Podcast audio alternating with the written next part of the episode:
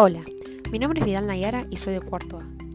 Hoy vengo a comentar un poco sobre la adolescencia y factores de riesgo. En los próximos episodios escucharán las causas, las consecuencias y cómo evitarlo.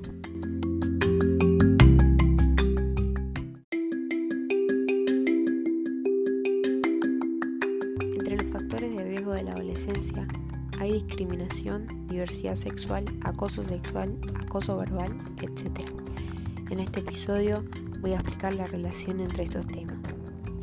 Los factores de riesgo de la adolescencia pueden relacionarse fácilmente con estas palabras, ya que todas ellas forman parte de un proceso en la adolescencia el cual ya tenemos normalizado pero está mal. A largo o corto plazo, la discriminación o bullying, el acoso sexual y verbal y los prejuicios por la diversidad sexual llevan a contraer enfermedades como la depresión.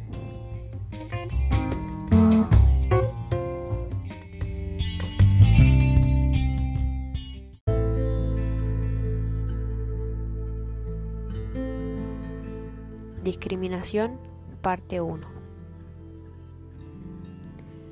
La discriminación es un acto de agresión en el que se excluye a una persona de un grupo social, bien sea por sus características físicas, porque presenta algún tipo de enfermedad o lesión notoria, o porque no cumpla con lo establecido dentro de la ética de grupo. Los actos discriminatorios afectan a la sociedad de una manera negativa, contraen a personas y debilitan su autoestima, forman malas conductas en la sociedad y crean barreras de racismo en ella. Tipo de discriminación. Discriminación sexual o de género. Ocurre cuando se rechaza a una persona debido a su sexo, su elección sexual u otros comportamientos íntimos. Es muy usual que ocurra contra las mujeres, los homosexuales o los transexuales. Discriminación religiosa. De manera similar, alude a motivos de práctica religiosa o credo para discriminar a alguien. Puede tratarse de rechazo a quienes practican una religión determinada o por el contrario, rechazo a quienes no practiquen una religión determinada. Racismo. La discriminación basada en motivos de etnia, raza o color de la piel, generalmente ejercida en Occidente a favor de la raza blanca, pero también puede ocurrir en cualquier otro sentido. Xenofobia la aversión por las personas de otra nacionalidad o provenientes de otras culturas o regiones. Puede darse incluso entre personas de una misma nacionalidad, según regiones culturales o provincias. Discriminación por discapacidad. Está dirigida a las personas que padecen algún tipo de discapacidad, ya sea física o de otro tipo, percibiéndolas como personas incompletas o incapaces.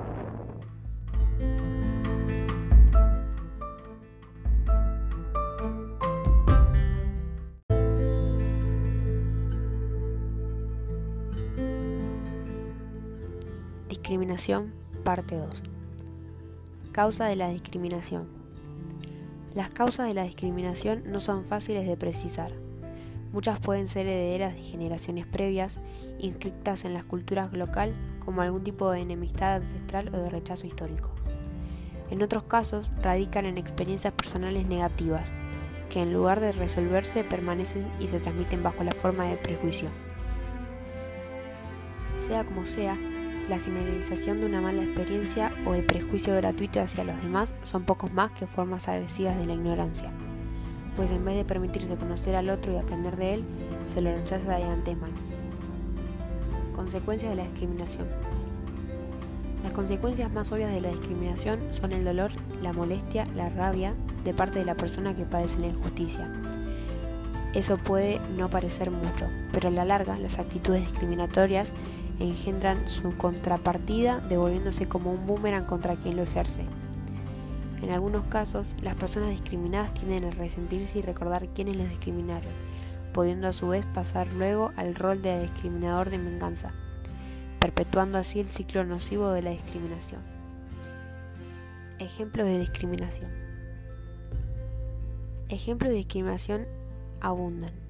Por desgracia, una mujer que está recibiendo un salario inferior al de su compañero de trabajo por realizar el mismo idéntico salario está siendo discriminada.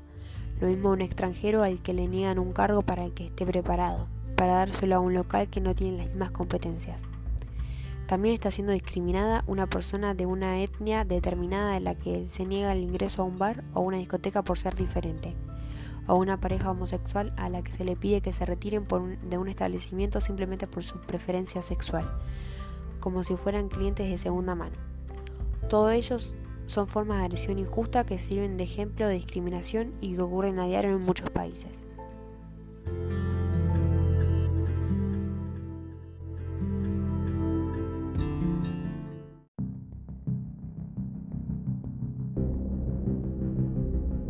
Diversidad sexual. La diversidad sexual nos habla de la diversidad que encontramos en todas las personas relacionadas con el deseo de relacionarse erótica y sexualmente. La diversidad y el respeto son valores que en los últimos años han sido reconocidos como resultado de la necesidad de una mejor comprensión de las relaciones entre las personas y los grupos. Discriminación y derechos. La intolerancia tiene como fundamento el rechazo a todo aquello que se considere diferente, y con este argumento se justifica la discriminación. Una persona intolerante no acepta la pluralidad como marco de convivencia porque no reconoce ni se da cuenta de que la diversidad se encuentra la posibilidad de enriquecimiento personal y social de todas las esferas personales y sociales. La discriminación que se comete en contra de las personas por sus identidades sexuales es conocida como homofobia. Es decir, la homofobia son todos los actos que limitan el acceso, goce o ejercicio de los derechos humanos relacionados con estos grupos hasta los actos de violencia.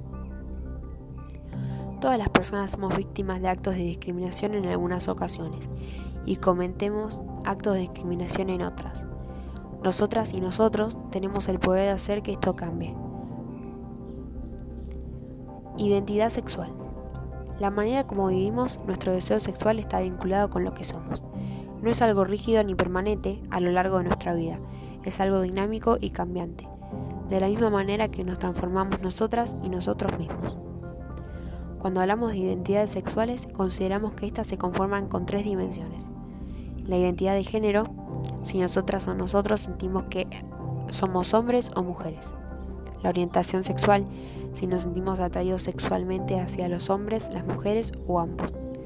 La identidad política, si nos identificamos públicamente como heterosexuales, homosexuales, bisexuales, transexuales, etc. Por supuesto, estas tres dimensiones nos permiten hacer una serie de combinaciones que cambian a lo largo de la historia de la vida de la persona. No hay modelos fijos ni una relación de causa-efecto entre las tres. Encontramos así una diversidad de actuaciones del ser mujer, del ser hombre, del relacionarse amorosamente, del ser homosexuales, del ser heterosexuales, del ser bisexual, del ser transexual y como consecuencia una diversidad infinita de la combinación de la interpretación de vivir las tres dimensiones. De la misma manera tenemos entonces las distintas personas nombradas de diferente manera sus propias identidades. Travesti es aquella que modifica su expresión de género vestido, uso de accesorios, etc., por ratos, pero que vive el resto de su vida con su sexo y género, no busca cambiar de género ni de sexo, puede ser hombre o mujer, así como heterosexual, bisexual o homosexual.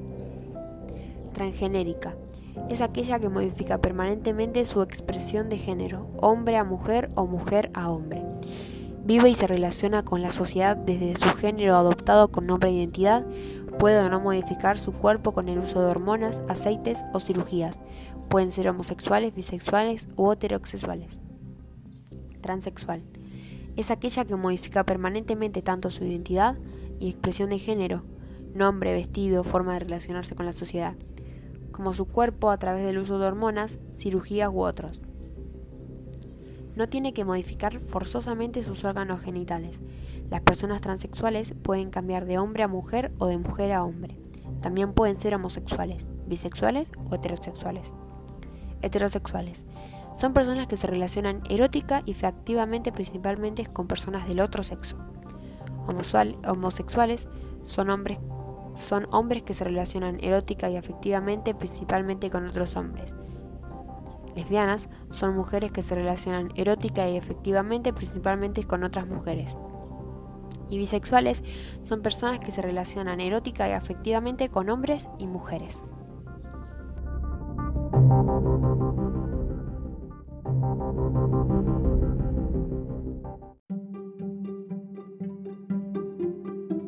Actitudes discriminatorias.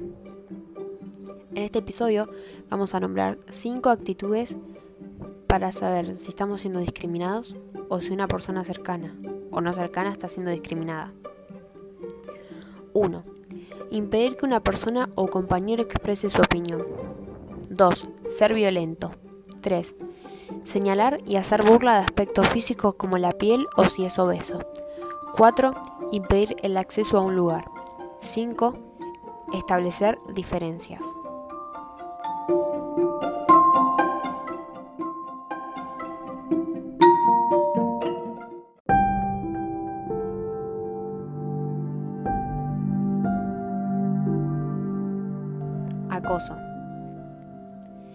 Se entiende por acoso a la acción de acosar.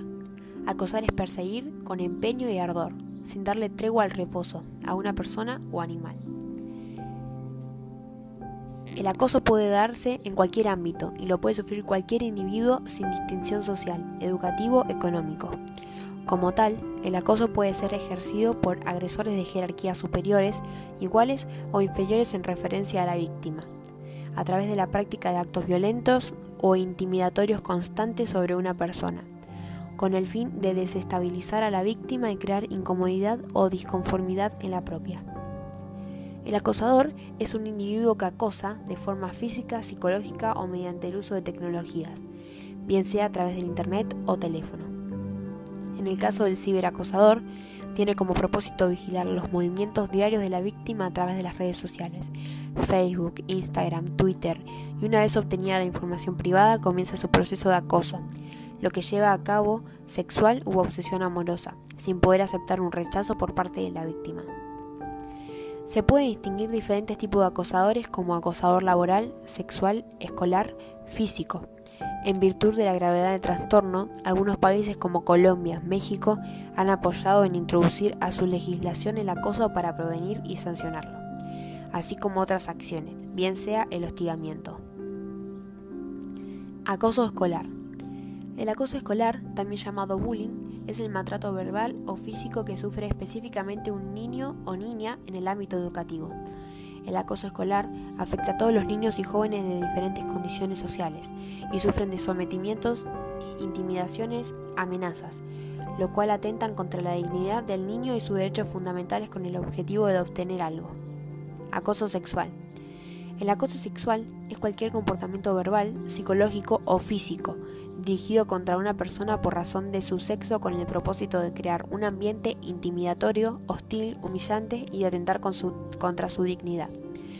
No obstante, el acoso sexual también puede verse junto a otros acosos como el laboral, en el cual se lleva a cabo por una persona que, por el poder que posee dentro de la empresa, abusa e intimida sexualmente a otra persona. La mayoría de las ocasiones es un superior que por su posición jerárquica chantajea sexualmente contra una persona de menor rango, condicionando su salario, condiciones de trabajo, continuidad en el puesto de trabajo, entre otros. Acoso laboral. El acoso laboral o moral, conocido frecuentemente como mobbing, en este tipo de acoso la víctima recibe una violencia psicológica injustificada a través de actos hostiles conducentes a producir miedo o terror en el trabajador con la finalidad de destruir sus redes de comunicación, reputación, relación dentro de su ámbito de trabajo para lograr que abandonen el lugar de trabajo. En ese sentido, el acoso laboral muchas veces es producido por el abuso de poder que conlleva a un estado de indefensión y de riesgo para la víctima. Acoso físico y verbal. El acoso puede llevarse a cabo de forma física o verbal.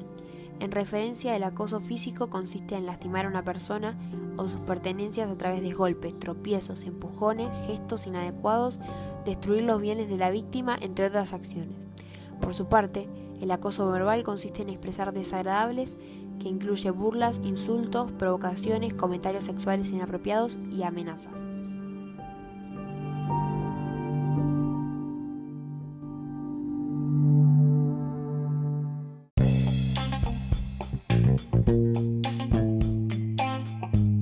¿Cómo combatir el acoso? Vamos a nombrar los cuatro tipos de acosos que podemos identificar. El acoso escolar, el acoso sexual, acoso laboral y acoso físico y verbal. ¿Cómo acabar con él? 1. No estás sola. Estudios psicológicos demuestran que las víctimas que verbalizan su caso con alguien de confianza, no hace falta que sea un profesional, enfrentan la situación con mayor entereza o positividad. Existen grupos de personas que han pasado por tu misma situación, así que comparte la experiencia con los demás. 2. No es tu culpa. Muchas víctimas se sienten avergonzadas o se culpabilizan de lo sucedido. Esa es una tendencia que por fortuna se está revirtiendo. 3. Actúa. Lejos de acabar con el problema, evitar la situación de abuso puede hacer que el acoso persista o empeore. Eso no significa que las víctimas tengan la obligación de enfrentar de forma física o verbal al acosador, sino que deben poner el caso en manos de las autoridades correspondientes. 4. Educar en la igualdad de género. Erradicar el acoso sexual pasa por ofrecer a las nuevas generaciones y a las viejas una educación basada en la igualdad de género y el respeto. Por desgracia, muchas culturas siguen inmersas en un sistema patriarcal que fomenta o justifica las conductas sexistas. La mujer es considerada culpable de provocar al hombre y establece una serie de normas abusivas. La educación es fundamental para que esto no suceda y la responsabilidad es de todos.